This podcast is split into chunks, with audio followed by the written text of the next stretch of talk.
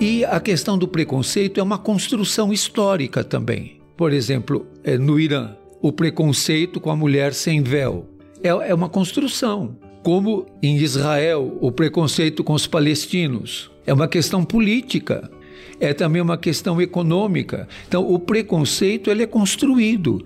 Quem são os negros vítimas de preconceito no Brasil?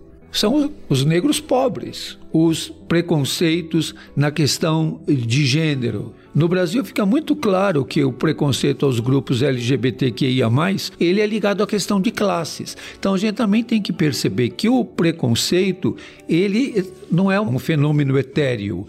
Ele está ligado à questão de classes, de classe social, de posição econômica.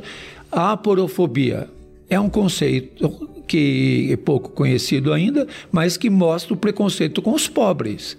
Por que, que o, o pobre é considerado perigoso. O morador de rua, se chegar perto, você tem que segurar sua bolsa ou você tem que sair de perto.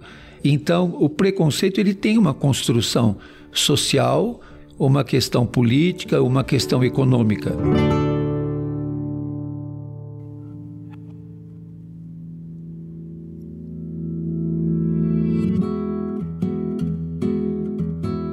Você acabou de ouvir nossa pílula de sabedoria do podcast Todos os Caminhos. De segunda a sexta, você pode escutar nossas pílulas sempre pela manhã e aos sábados o episódio completo disponível no Globoplay e em todas as plataformas de áudio. Até a próxima!